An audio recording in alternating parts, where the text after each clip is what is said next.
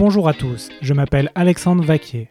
Bienvenue sur les héros de la vente, le podcast à écouter pour devenir le meilleur vendeur de votre boîte. Nous allons, grâce à des invités exceptionnels, analyser les bonnes pratiques pour exceller dans cette discipline si particulière qu'est la vente. Ce podcast est un projet soutenu par l'entreprise V-Y-F-E, éditeur d'applications de vidéo training pour former et entraîner les commerciaux grâce à la vidéo. Bonjour à tous, bienvenue pour le deuxième épisode des Héros de la Vente. Alors nous avons le plaisir d'accueillir Kovan Lee. Euh, nous allons parler d'un thème euh, très important qui est le rythme dans le cycle de vente. Euh, tout d'abord, Kovan, est-ce que tu peux te présenter? Bonjour, donc moi je m'appelle Kovan Lee. J'ai été pendant un peu plus de dix ans commercial dans les nouvelles technologies. Je vendais du logiciel à des entreprises, des moyennes et des grands groupes. Et depuis 2016, je suis coach commercial indépendant. Et donc j'accompagne euh, des plus petites structures aujourd'hui à, se structurer euh, et à améliorer leur performance commerciale. Ouais, alors Kovan est, modeste, hein, donc euh, l'entreprise pour laquelle il travaillait c'est Amazon Web, Web Service, donc j'imagine que tu as retiré pas mal de, bonnes pratiques chez eux. Et justement, je t'ai invité sur ce podcast pour que tu nous en tu nous partages justement toute cette expérience que tu as eue. Et donc voilà, est-ce que tu peut-être tu peux nous en dire un peu plus sur son expérience là-bas Alors oui, une de mes une de mes expériences a été donc effectivement chez, chez AWS. Euh, à une époque où euh, ça nous arrivait encore de, prospecter des clients en nous disant que euh, on ne savait pas qu'Amazon vendait des livres par téléphone, parce que le, modèle cloud en 2012 n'était pas, n'était pas aussi, aussi mainstream qu'il ne l'est aujourd'hui, très clairement. moi, ce que j'ai retenu, c'est surtout une grosse structuration de la vente euh, qui permet justement d'animer correctement un cycle de vente, euh, d'anticiper, d'avoir euh, une capacité à prédire le plus finement possible son chiffre d'affaires. Et, de ne pas rater de vente en fait. Donc un gros travail en amont pour capter du lead, donc générer de l'attention autour d'une offre, mais surtout une capacité de transformation. D'accord. Alors justement, on va, on, va on va parler de ce cycle de vente euh, si important pour les, commerciaux. L'idée, c'est que euh, donc on, va, on va essayer de voir les différentes étapes du cycle de vente et de donner à chaque fois des conseils applicables euh, pour, pour les, les, gens qui doivent vendre. et on va parler aussi surtout de l'importance de garder un rythme dans ce cycle de vente. Alors d'abord, tout d'abord, Kovan, est-ce que tu, on peut poser les jalons de euh, c'est quoi un cycle de vente et qu'est-ce qui fait un bon cycle de vente? Alors un cycle de vente, euh, je pense qu'il est assez universel quelle que soit l'offre et la cible à qui on vend. Euh, il s'adapte évidemment après à chaque, à chaque contexte, mais les, fondamentaux doivent, être les mêmes. pour moi, ça commence toujours autour du prospect pour le transformer en client. Et donc, c'est euh, la première des étapes, c'est d'arriver à le convaincre de pourquoi changer. Quand on est en phase de prospection, quand on est en phase de découverte, qui sont les, donc les premières phases du cycle de vente, on peut regrouper ça sur le pourquoi changer. Euh, parce qu'aujourd'hui, la concurrence principale qu'on va avoir quand on vend un produit, une solution à, une entreprise ou une personne, hein, parce que ça marche aussi en B2C, euh, bah, c'est le prospect lui-même. Parce que la situation de confort pour tout le monde, hein, c'est quand même de ne pas changer. La résistance au changement, on en a tous. Et donc, faut transcender ça. Quand vous arrivez en situation de vente euh, avec un interlocuteur, euh, il ne vous a pas attendu pour euh, pouvoir travailler, pour pouvoir vivre, pour pouvoir se déplacer, si vous vendez des voitures par exemple. mais aujourd'hui, il a besoin d'être convaincu que c'est le bon moment de changer. Et alors du coup, il y a cette deuxième notion derrière. C'est la notion de pourquoi maintenant. Parce qu'une fois qu'on on sait que euh, le prospect est prêt à changer, euh, si c'est pour vous dire, euh, moi, je suis, votre solution m'intéresse pour dans 5 ans, ça va moins nous intéresser en tant que vendeur. D'où l'importance, je, je, reviens là sur le pourquoi changer, pourquoi maintenant. L'importance, on en reparlera peut-être dans un autre épisode, mais de la préparation et de, du rendez-vous et de bien connaître son, son prospect. Ah oui, il y, a tout un travail à faire en amont des premières interactions euh, en direct avec, euh, le prospect. Euh, aujourd'hui, il est inacceptable pour un vendeur d'arriver en ne connaissant pas le contexte de l'entreprise du client, son actualité, l'actualité de la personne qu'on rencontre. Aujourd'hui, entre, toute la presse en ligne, tous les réseaux sociaux, perso et pro, on n'est plus dans, un monde où on va prospecter vraiment dans le dur en, en prenant l'annuaire, en appelant un standard et en disant bonjour, euh, je veux parler à votre responsable. Ouais. Ça, ça, ça, ça ne marche plus. hein. Euh, c'est un phénomène important aussi parce que cet accès à l'information qu'on a en tant que vendeur, il faut bien comprendre aussi que bah, du coup le prospect l'a aussi. Et euh, on estime qu'il y a à peu près 60% du chemin d'achat qui est fait par le prospect avant même de, vous- de rencontrer une première fois un commercial. Parce qu'aujourd'hui, quand, euh, quand, quand on regardez-vous vous-même en tant qu'individu, quand on a un problème, ben, on va commencer à regarder sur Internet. euh, tiens, euh, je change de boulot et j'ai euh, besoin de changer de voiture. Je vais commencer à regarder des comparateurs de voitures. Je vais acheter des revues sur l'automobile. Je vais regarder des émissions sur, l'automobile. Je vais, farfouiller sur le net. Je vais commencer à aller sur Le Bon Coin pour voir des annonces. Et avant même d'envisager d'aller dans une concession automobile et parler à un vendeur de voiture, j'aurais déjà fait tout un chemin et j'ai une partie de la solution que je me suis créée.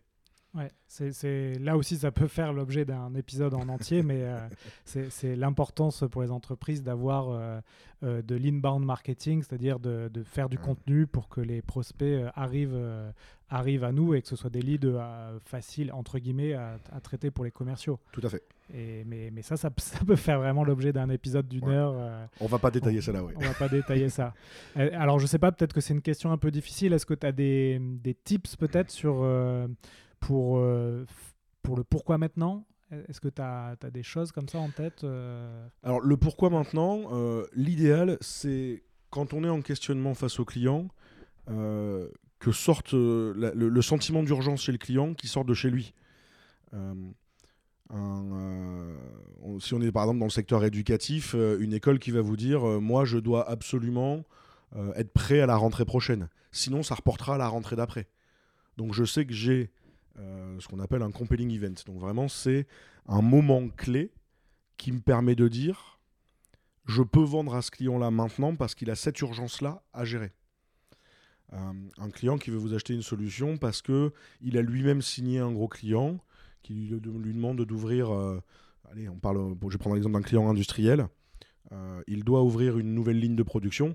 Ben, sauf que quand il a décidé de livrer son client la première, les premières pièces au mois d'octobre, il faut que sa chaîne de prod soit installée en juillet. Euh, donc c'est maintenant qu'on peut lui vendre des machines-outils. Ouais, du Et coup, car si on arrive maintenant, d'ailleurs, on est un peu tard. ouais. Il y a- du coup, il y a toute une réflexion à avoir sur la, la saisonnalité de son marché.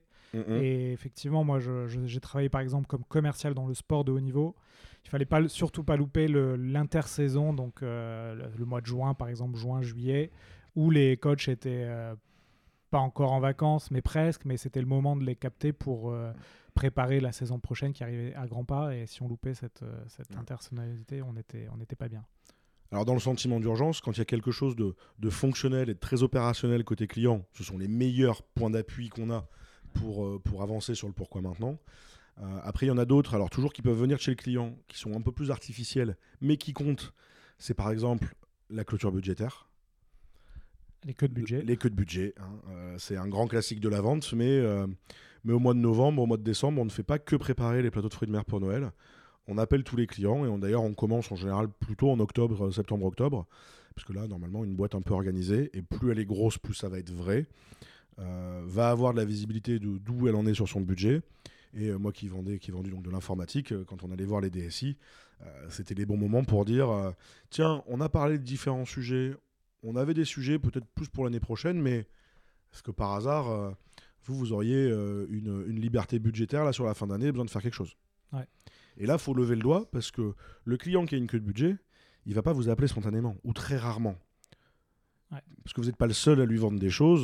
Je reprends l'exemple d'une direction informatique, elle va avoir X fournisseurs et elle va aussi répondre à celui qui la sollicite. hein. Ça, c'est une, bon, c'est une règle de base en vente, euh, ne pas être passif et, et- et demander les choses euh, simplement mais explicitement. Ouais, ça marche bien aussi sur les, les marchés publics où, euh, par exemple, tu as parlé des écoles. euh, parfois, ils ont des, des- des lignes budgétaires. Et si elles ne dépensent pas ces lignes budgétaires, l'année prochaine, ces, ces lignes budgétaires sont réduites. Oui. Donc, des fois, elles cherchent des solutions euh, pour garder ces, ces budgets d'année en année. C'est vrai que c'est très prégnant dans le public, ça. Euh, dans tout le secteur public, euh, quand vous vendiez, donc euh, secteur éducatif, les collectivités, la santé, euh, un, directeur de service, il, un, on pourrait en discuter d'ailleurs de façon éthique, mais il a aussi son pouvoir en fonction de l'importance de sa ligne budgétaire. Et effectivement, les règles de fonctionnement font que si tu n'utilises pas ton budget, ah bah super nouvelle, tu as été efficace, mais du coup l'année prochaine on va te donner moins de budget parce qu'on va partir de ce que tu as dépensé en réel.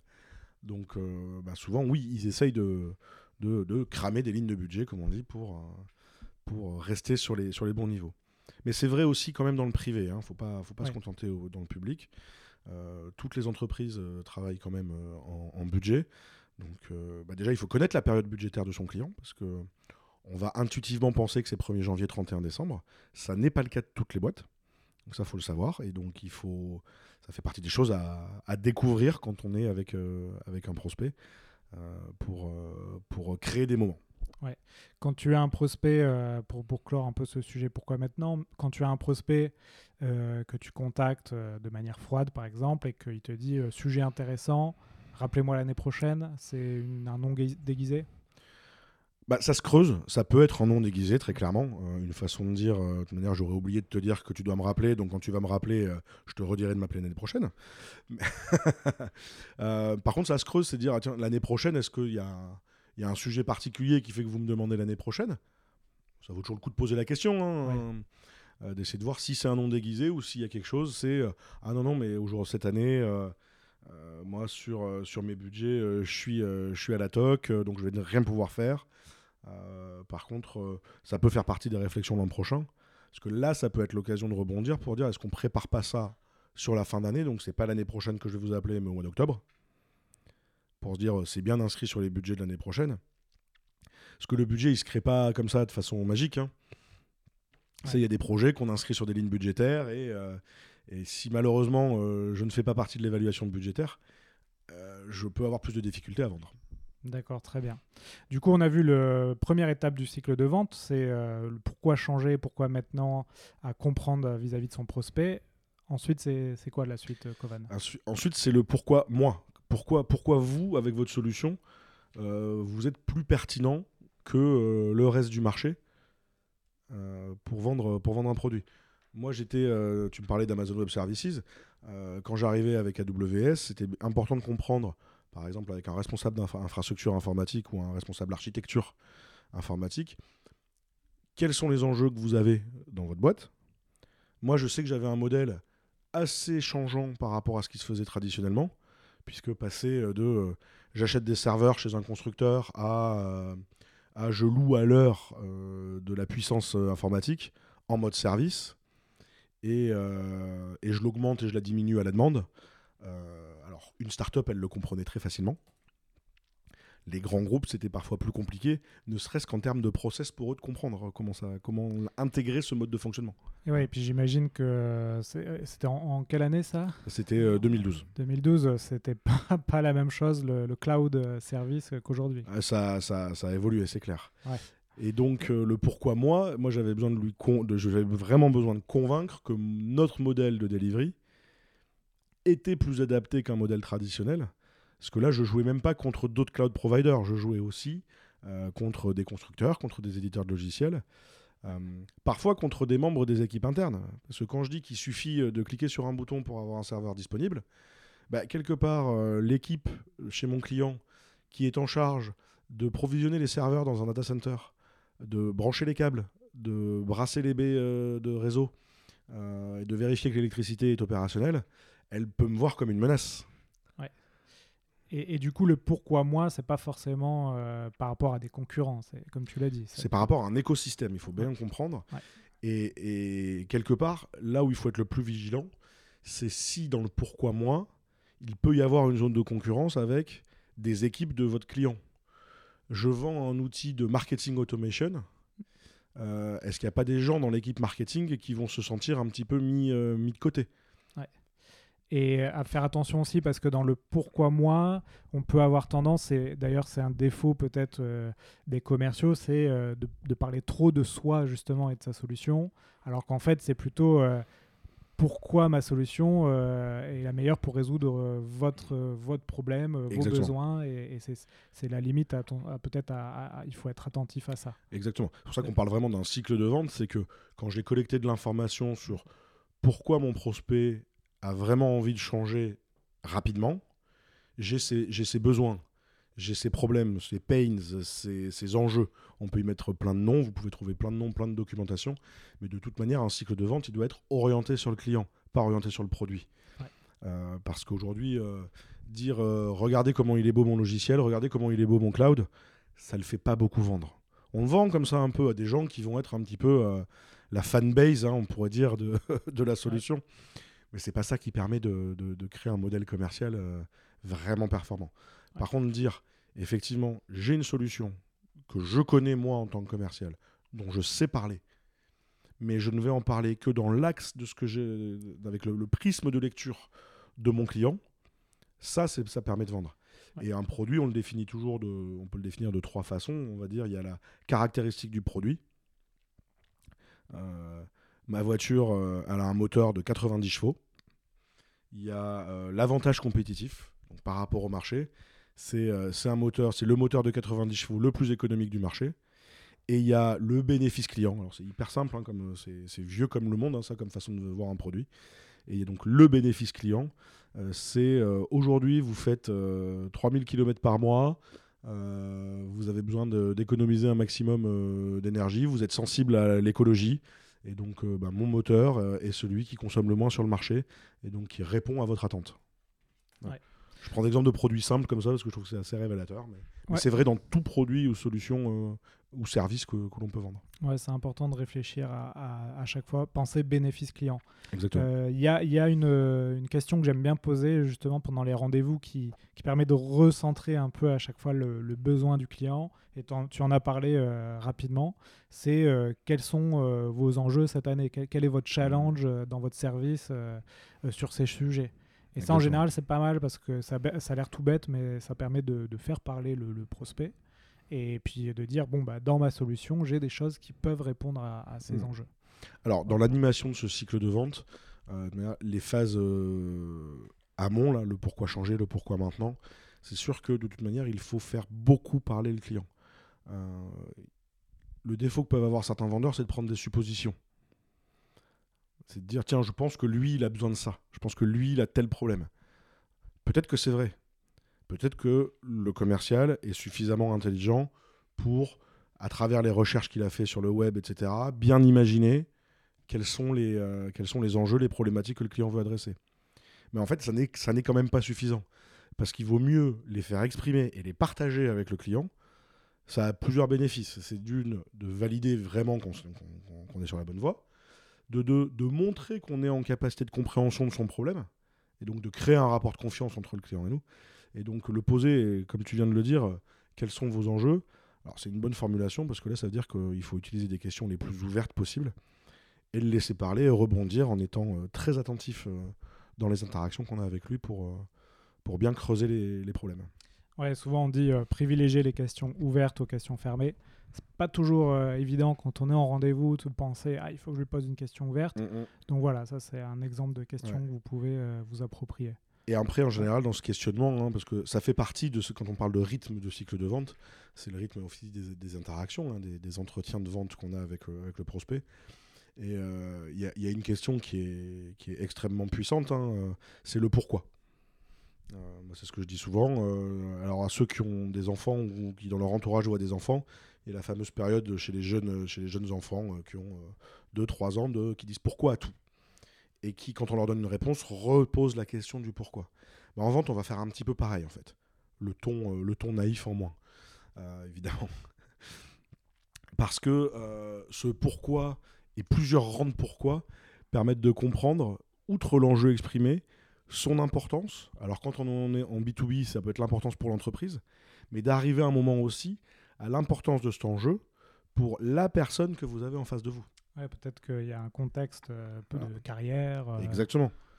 Lui, est-ce que est-ce qu'il joue sa place? Est-ce que est-ce qu'il joue une promotion? Est-ce que voilà Alors il va pas vous le dire comme ça du jour au lendemain. hein. Ouais. La, con- la confiance, elle se, fait, elle se fait avec un peu de temps, mais vous allez pouvoir avoir des, des, des- des informations et donc poser la question. euh, la question Ouais. pourquoi, c'est une des meilleures questions à poser.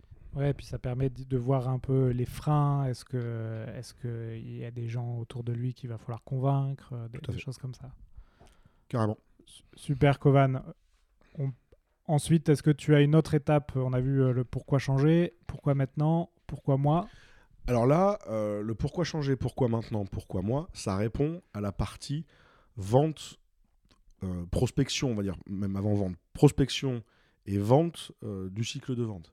Mais une fois qu'on a convaincu quelqu'un de partir avec nous, le job, il n'est pas fini. Ouais. C'est souvent l'erreur qu'on peut faire, c'est de dire Ah bah le gars, il a été hyper content, il m'a demandé un devis, je lui ai envoyé un devis, et trois mois plus tard, on- il est passé où mon devis? Ouais, Le soufflet est retombé. Voilà, le soufflet est retombé exactement. Parce qu'après, une fois qu'on est convaincu, alors comment on sait qu'on a fini, qu'on a fini la partie vente? Bah, Encore une fois, on va pas le deviner nous-mêmes, hein, on va le demander au client. C'est un moment, euh, euh, soit lui va vous dire, soit vous allez lui poser, la- on va lui poser la question de, euh, ok, donc là, là, là, on y va. hein. là, on y va ensemble. Ouais. Ok. La négociation, c'est le comment on y va ensemble. Donc il y a la partie euh, la plus évidente de la négociation, c'est évidemment la partie prix. Il peut y avoir une négociation tarifaire plus ou moins compliquée en fonction des clients qu'on a. Quand on vend à la grande distrie, par exemple, euh, c'est on va, on va passer à la moulinette du service achat et, et ça peut faire mal. Ouais. Mais encore une fois, il va falloir trouver les enjeux de ces personnes-là, notamment des acheteurs. Est-ce que, euh, parce que, bah tiens, moi j'ai eu en face de moi des acheteurs qui étaient rémunérés, leur objectif annuel, et ils avaient des commissions sur les pourcentages de remise qu'ils obtenaient de leurs fournisseurs. Donc je sais qu'il va falloir que je démarre euh, quand je vais annoncer mes prix au début, euh, qu'il vaut mieux que j'annonce le plus haut possible parce que euh, parce qu'il va essayer de m'avoir à 25-30%. Ouais. Parce qu'il est rémunéré comme ça aussi, lui. Ouais, la question du prix, là aussi, ça peut, ça peut faire l'objet d'un. Dans, podcast à part entière. Ouais. Mais il y a la partie négo, donc dans C'est son ça. ensemble à porter. Mais il n'y a pas que le prix. Ouais. Euh, il va y avoir le cadre contractuel dans lequel on évolue, les clauses juridiques. Et alors, plus on va être face à un gros client, une grosse boîte, un grand groupe, euh, plus ça va multiplier les interlocuteurs dans le cycle de vente.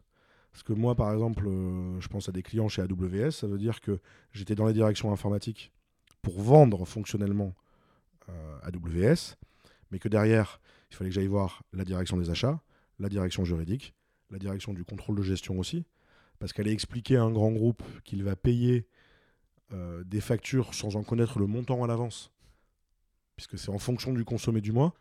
Dans les directions informatiques, ils ont un peu du mal. Autant ils savent le faire sur les forfaits téléphoniques, autant là, pour acheter de l'infrastructure, ils ne savent pas, ils savaient pas trop faire. Ouais. Donc il fallait discuter avec ces gens-là pour qu'on s'intègre à leur process. Moi, je veux vendre quelque chose, c'est à moi de m'adapter aussi. Hein, Bien sûr, je vais demander au client de faire un effort euh, vis-à-vis de moi, mais c'est quand même à moi d'initier la chose, euh, puisque c'est moi qui veux rentrer hein, dans la place. Donc, euh, quand on est sur des plus petites boîtes, l'avantage, c'est que ça peut être euh, un seul interlocuteur qui, euh, qui couvre plusieurs, euh, plusieurs de ces champs de négociation. Mais il faut avoir bien question de ça. Il peut y avoir des questions si on a du produit sur le, de la- du livrable, de la production, euh, Ouais. voilà, calendrier, euh, voilà, tout ce genre de choses. C'est vrai que cette étape, elle est, euh, elle est primordiale. Moi, j'ai dû faire l'erreur quand j'étais jeune commercial, où effectivement, tu fais le, le boulot en amont, tu fais le Mhm. devis. Après, tu laisses passer le temps, tu te dis, bon, de toute façon, il est intéressé par la solution, donc s'il est vraiment intéressé, il va dire OK. En fait, non, il faut, il faut appeler le, le prospect et essayer toujours, toujours de, de- de voir où, où on identifie des frictions, Oui. des freins. Et peut-être qu'il a une friction parce qu'il n'a pas trop compris euh, comment mettre en œuvre la solution. Oui. Et peut-être qu'on peut lui dire, ben voilà, on vous, on vous aide sur euh, la formation de, à la solution, le support après-vente, vous inquiétez pas. Et là, on, on essaye de, de, bah, de battre le fer pendant qu'il est encore chaud. Exactement. Et, et cette étape-là, souvent quand on est jeune commercial, euh, on a un peu peur finalement de rappeler le, le prospect euh, parce qu'on se dit qu'on va l'embêter, alors que pas du tout. Il a besoin qu'on le rappelle pour le rassurer. Alors c'est exactement ce, que, ce, ce- ce sur quoi je voulais rebondir. C'est que on, on peut avoir la croyance, j'entends beaucoup de commerciaux qui disent ça, non mais je vais quand même pas le rappeler tous les trois jours pour savoir où ça en est. Euh, et ben pourquoi pas En fait, euh, ça dépend aussi de l'accord qu'on a eu avec lui avant. C'est qu'une fois qu'on est en mode négociation, on va discuter aussi avec euh, si mon donneur d'ordre, moi c'est, je pense à une vente en particulier. Alors là, c'était pas chez Amazon, c'était euh, dans la boîte où j'étais après, la DataStax, donc toujours de l'informatique où on se met d'accord sur, sur un périmètre de vente de produits. C'est de la base de données à l'époque, donc Cassandra. Ça devait être en décembre. Nous, on clôturait fin janvier. Donc là, si je reviens à pourquoi, pourquoi maintenant, là, le compelling event, il était chez moi. Celui, il avait toute l'année pour le faire. Alors, si, il avait un compelling event au mois de juin. Mais dis-moi, il faut que la direction générale ait vu euh, le produit fini au mois de juin. Mais moi, je voulais absolument lui vendre avant fin janvier. Hein et je dis, on se met d'accord sur fin janvier et on a construit un rétro-planning ensemble hyper précis en se disant, euh, bah, à telle date, euh, on doit avoir la validation du juridique, à telle date, la, validation des achats, à telle date, on sort le bon de commande, à telle date, le bon de commande est signé par toutes les parties chez eux, et on reçoit la commande à telle date, et nous, on facture à telle date. Pardon. Et donc, euh, bah, ça, en fait, de l'avoir partagé avec la personne qui était pivot dans ce cycle de vente côté client, ça m'a permis de lui dire, bah, ça veut dire qu'au mois de janvier, euh, on va s'appeler tous les jours. Et donc, on a convenu de s'appeler tous les jours, en fait. Et tous les soirs, on s'appelait on s'envoyait un texto pour dire, le contrat, il est là. Le contrat, il en est là. Et comme ça, on était quasiment en temps réel au courant de tout retard. On en a eu un, par exemple, où... Euh, la juriste, euh, elle a pris 4 euh, jours en janvier qu'on ne savait pas qu'elle allait prendre de congé. Et ben donc, ben, on a pris 4 jours sur notre planning. Mais au moins, on l'a su tout de suite. Ça évite de créer des tensions en interne. Parce que là, ben, moi, j'ai été commercial et quand on est en période comme ça, qu'on a annoncé fin janvier, j'annonce à mon chef une signature et que le 15 janvier, je lui dis je ne sais pas où aller, normalement, il aime pas trop trop. et il a raison. Et donc, euh, bah, plus on est, plus on est euh, au fait là-dessus, mieux c'est. Et donc, non, on ne sursollicite pas un, prospect, encore moins si on s'est mis d'accord en fait euh, sur le fait qu'on allait se parler quoi. Ouais, et puis c'est souvent un reproche des prospects qui est fait aux, commerciaux, c'est qu'il n'y a pas eu assez de pas eu assez de suivi. Alors c'est le premier reproche qui est fait aux commerciaux de toute manière. c'est le manque de suivi. Alors souvent c'est pas en phase de négo parce que ce qui va être reproché c'est que euh, grosso modo, vous êtes venu me présenter euh, votre produit, vous n'êtes pas intéressé à moi. Euh, bon, il se trouve que j'en ai quand même besoin, donc je vous rappelle pour le vendre. Et alors là, par contre, vous m'appelez tous les jours pour savoir quand est-ce que je passe la commande. Ça, c'est l'image caricaturale du vendeur, qui n'est pas celle que je pense on, veut avoir aujourd'hui. Ouais, et puis après, on va peut-être en parler. C'est une fois que la vente est faite, là aussi, ça ne s'arrête pas. Et c'est pour ça que vraiment qu'on parle d'un cycle de vente, c'est qu'on continue à parler aux clients. D'une, parce qu'on peut avoir plus de choses à lui vendre dans le temps. Euh, de deux, euh, parce que. Alors d'ailleurs, le 2 devrait être le 1. C'est qu'on veut s'assurer que ce qu'on a vendu fonctionne. Ou alors vous savez dès le début que vous avez un produit pourri, mais dans ce cas-là, euh, voilà, c'est un autre débat et c'est un autre podcast. Je sais pas si celui-là on veut le faire. ah mais en plus, ce que tu dis, c'est important parce que le bouche à oreille, finalement, c'est un canal d'acquisition hyper important. Et voilà. Et le dernier point, c'est ça, c'est c'est faire, c'est transformer le client en prescripteur, en référence, parce que je suis une start-up euh, et que j'ai signé un joli nom, une grosse boîte. j'ai besoin d'avoir un témoignage client. Je veux organiser une conf, une vidéo avec lui. voilà, donc capitaliser, capitaliser sur la vente que j'ai faite et, et au moins lui poser la question de est-ce qu'il n'y a pas trois de vos homologues sur le marché à qui je pourrais aller parler de votre part? Ça, c'est vraiment un bon réflexe à avoir. C'est mieux. enfin, je veux dire, ça peut coûter très cher d'acquérir du lead. Euh, Ceux-là, ils sont gratuits, quoi, donc il faut surtout les prendre. Et en plus, on n'est euh, on est jamais à l'abri. Je ne connais pas une solution qu'on va vendre dès le début à l'intégralité d'une boîte, surtout si c'est un grand groupe. Donc dans la vente au grand groupe, on va arriver sur un petit projet, mais ce petit projet peut avoir des petits frères et des petits sœurs derrière. Quoi. Dans d'autres équipes, dans d'autres entités. Ces organisations, elles sont complexes et elles achètent, euh, souvent elles peuvent acheter au projet. Oui, c'est rare de vendre à un grand groupe euh, toute une, solution euh, avec des milliers d'accès ou, ou, que tout le monde va utiliser du jour au lendemain.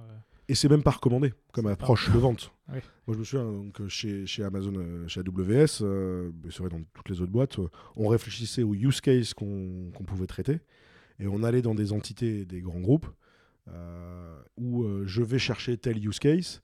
Euh, par exemple, j'avais test et développement.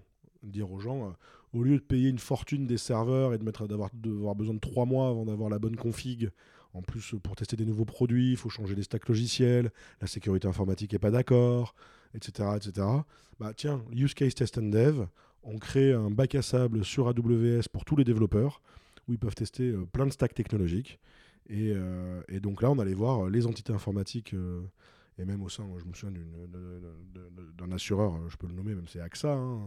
Euh, bah, chez AXA, il y a plein d'entités derrière. juridiques, etc. Donc il y a plein de points d'entrée pour moi vendeur. Et d'ailleurs, c'est euh, une, une, des startups là, qui est en vogue en ce moment dans la Silicon Valley qui s'appelle euh, Slack, euh, qui est en fait la, la, startup qui a le plus de croissance dans le, le B2B, dans le logiciel. Eux, ils ont eu cette stratégie-là, donc c'est une stratégie qui a commencé avec du freemium, qui était de dire, bah, en fait, les gens vont utiliser notre service dans des, des petites unités. Donc bien sûr, toutes les petites boîtes l'utilisent en version gratuite, mais les grosses boîtes, vous avez certains départements qui l'utilisent. Et puis à un moment donné, quand, ça, quand vous avez 5, 6, 7 départements qui disent à la direction générale, bah, nous on utilise Slack pour communiquer entre équipes et ça marche vachement bien, par contre on est limité, euh, est-ce qu'on peut pas prendre la version payante?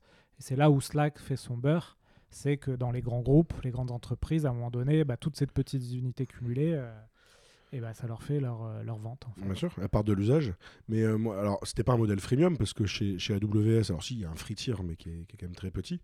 J'ai un autre de mes gros clients de l'époque qui a commencé comme ça. C'était euh, des environnements pris sur la carte bleue de la boîte qu'il passait en note de frais pour avoir des serveurs de production de son informatique. Et puis ça a grossi, et puis au bout d'un moment, d'autres s'y sont mis. Et il y a un moment, la direction informatique a voulu comprendre un peu et amener une gouvernance, parce qu'on ne peut pas laisser non plus, quand on est un grand groupe, on ne peut pas laisser euh, les collaborateurs euh, partir dans tous les sens, sinon, euh, sinon la boîte elle est plus du tout gérée et, et ça marche pas. Déjà quand on voit des fois la complexité, quand on est une petite boîte, même des fois quand on est seul, de multiplier les outils, alors, quand c'est une grosse boîte, vous imaginez bien que c'est bien plus compliqué. Donc cette boîte-là, elle a commencé comme ça. L'informatique a voulu amener une gouvernance, a commencé à vouloir gérer les achats se sont mis dans la boucle. Mais à un moment, moi j'avais un rôle, c'est moi qui informais la direction des achats du client de l'ouverture de compte Amazon et du niveau de consommation de ces comptes Amazon. Parce que n'en avait pas la, la, visibilité. Alors c'est l'avantage d'avoir une plateforme ouverte en mode self-service. Ça c'est clair. Ça c'est plus une partie produit que cycle de vente. Oui, bien sûr. Est-ce que euh, on a autre chose à voir dans ce cycle de vente? Euh, Alors dans la notion de rythme, il y a vraiment cette notion de ne vraiment pas laisser euh, tomber le client. Euh, dans le sens où, euh, je vais caricaturer la chose, je fais un salon, je rencontre un prospect. il me dit, ouais, c'est super intéressant. Et je rencontre deux prospects, on va dire. Ils me disent, ouais, c'est intéressant ce que vous dites, il faut qu'on se recontacte. Il y en a un, je pense à le recompter à J plus 3 du salon. Lui, il me pose un rendez-vous. L'autre, j'oublie. Et réflexe de plein de commerciaux, moi je l'ai eu, et j'ai pas honte de le dire, même si c'est pas bien. Je le mets un peu sous le tapis en fait. Parce que ça fait une semaine que le salon est fini. Oh, je l'ai pas rappelé lui. Et puis bah ça me, j'ai pas envie de me confronter à un mec qui dit c'est que maintenant que vous me rappelez. Donc je le mets sous le tapis et donc en fait je le rappelle jamais. Donc déjà là j'ai fait un salon, j'avais deux prospects, j'en ai qu'un avec qui je vais engager un cycle de vente. Celui avec qui j'engage, je le rencontre, je le fais parler de lui, je mène un bon entretien de prospection de découverte avec lui, ça se passe bien. Et il me dit, euh, on prend des engagements à l'issue de, de, cet entretien. Je dis, bah, moi je reviens vers vous avec telle information. Et puis, euh, bah, tiens, il faudrait qu'on se voit avec mon CTO. Donc, euh, je vois cette dispo et, je vous envoie un mail pour ait une date. ça, je vais pas attendre 15 jours pour le faire. Ça, c'est J plus 2, max, c'est fait. Parce que sinon, d'une, soit le prospect peut m'oublier, parce qu'il a d'autres sujets en tête. Et du coup, ce que moi je veux vendre et que j'ai essayé de mettre en haut de sa pile des priorités, bah, redescend. Soit, et c'est pire, je génère une frustration chez mon prospect parce qu'il me dit Ah bah super, le gars il est venu faire son sketch, il était sympa pendant trois quarts d'heure, mais alors après il n'y a plus personne par contre. Et ça, c'est pas classe. Ça, ça peut être un, conseil euh, à appliquer, c'est que moi, pour vraiment avoir ce, cycle de vente en tête avec euh, les, jours, les J plus 3, J plus 2, bah, je les ai écrits sur, euh, sur, un, sur des papiers que j'ai collés au mur et comme ça, tous les commerciaux voient, OK, là, j'ai fait mon, mon rendez-vous, bah, dans J plus 3, je le relance. J'ai fait mon devis, bah, dans J plus 2, je, je l'appelle pour savoir s'il a bien reçu mon devis. Et ça, c'est vrai que c'est de la discipline. Et c'est hyper important. Et c'est hyper important. Et souvent, euh, on manque de discipline et c'est reproché aux commerciaux. Exactement. Euh, c'est très important. Et du coup, c'est très important de créer des prétextes aussi de rappel. Mm. Notamment une fois que j'ai présenté ma solution et que le client, il doit un petit peu la digérer pour se l'approprier et se projeter avec.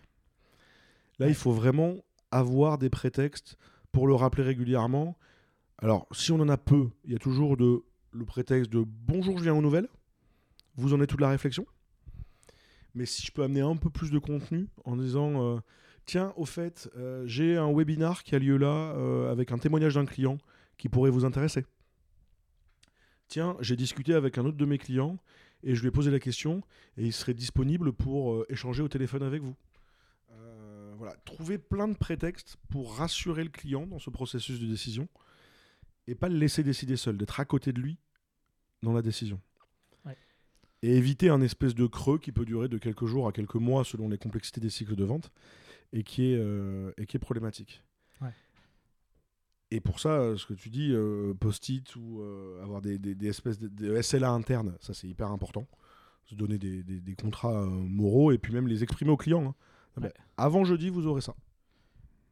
Oui, euh, je vous ai parlé de papier sur le mur. Euh, bien sûr, il y a le CRM euh, sur, le, votre téléphone ou l'ordinateur. Hein, alors voilà, parce que derrière un outil de vente, ça s'outille. Alors ça peut être, ça peut être une frise sur le mur et des papiers sur le mur. Hein. On peut commencer comme ça, hein, c'est clair. ça pose pas de problème. non, mais en plus le côté visuel affiché constamment dans des bureaux, ça marche. avec Alex, on est convaincus. Et mais par contre, y a, oui, il y a un outillage et il y a un outil de base dans l'animation d'un cycle de vente c'est le CRM, il a été conçu pour ça, euh, avec la notion de euh, un contact, une opportunité liée à un contact, des tâches liées à cette opportunité, mm. euh, avec des rappels pour se dire tiens, je dois envoyer ça à telle personne à avant telle date. Tu, as quelques CRM, toi, à préconiser? Alors, oui, alors il y a le, marché du CRM est, immense. Est, immense. Euh, alors, si on part aujourd'hui, il y a un leader de marché assez incontesté, incontesté qui s'appelle Salesforce. Salesforce ouais. euh, c'est un super outil. C'est un outil qui demande pas mal d'intégration pour euh, l'adapter à, à, sa façon de faire, puisqu'il répond à beaucoup de besoins. C'est un outil qui est très cher. Donc, quand on est une petite boîte, il faut se poser la question de la pertinence. y a, bah, en tant que Toulousain, on a quand même deux éditeurs de CRM à Toulouse qui sont intéressantes, qui sont Axonote et, et OpCRM. Axonote pour les, les, TPE et, et PME ETI, c'est une super solution. je ne suis, pas, suis pas sponsorisé chez eux. Hein. Non, moi j'utilise leur solution parce que, euh, parce que euh, on peut intégrer euh, les factures notamment, les devis, ça j'aime bien. Et il y a des petits widgets à intégrer à LinkedIn par exemple pour créer un prospect dans son CRM en un clic. Donc c'est pas encore trop connu sur le marché du CRM, mais j'en ai testé beaucoup. Et d'ailleurs, euh, moi, moi, ceux que je conseille, c'est par exemple euh, Pipedrive. Voilà, il y a Pipedrive. HubSpot CRM. HubSpot et Odoo.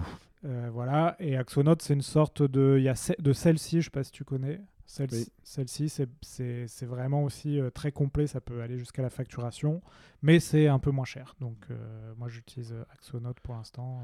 Alors tu as cité Pipedrive, moi j'ai cité Odoo aussi. L'intérêt aussi c'est que c'est des logiciels qui, qui ont des modèles freemium en fait. Hein. Oui, et puis qui peuvent s'intégrer souvent à d'autres outils comme Slack. Slack, Gmail, ce genre de choses. Donc le, but c'est de simplifier la vie. Alors le CRM il a pour but bah, d'être le deuxième cerveau du commercial, hein, parce qu'on ne peut pas avoir tout en tête. Ça, ça n'existe pas.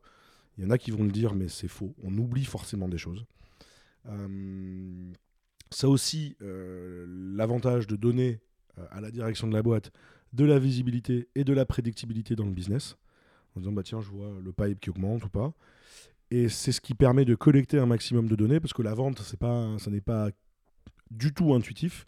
C'est une méthode, c'est un processus. Et, ben, un processus, ça s'outille, ça se mesure. Donc il faut collecter de la data, il faut créer des indicateurs et se dire, moi je veux pouvoir savoir quel est le temps moyen de transformation euh, d'un prospect en phase 2 à, un client facturé, par exemple. Et euh, quel est le euh, panier moyen des prospects que j'ai acquis via un salon.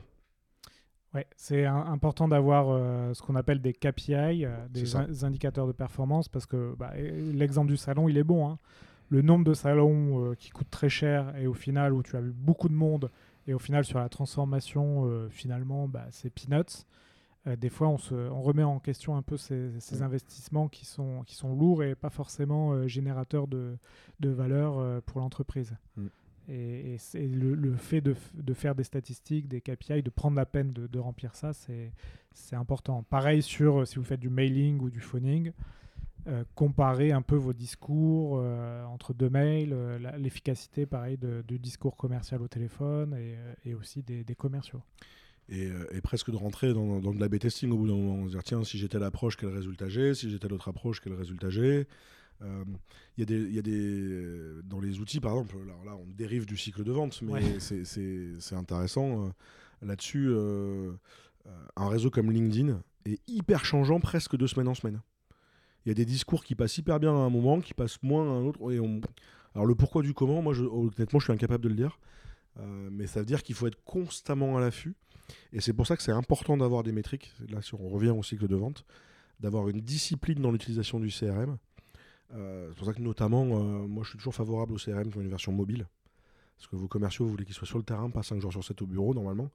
donc il faut qu'ils puissent utiliser et, saisir les données le plus facilement possible. Donc avoir une version mobile un peu efficace, c'est bien. Ouais.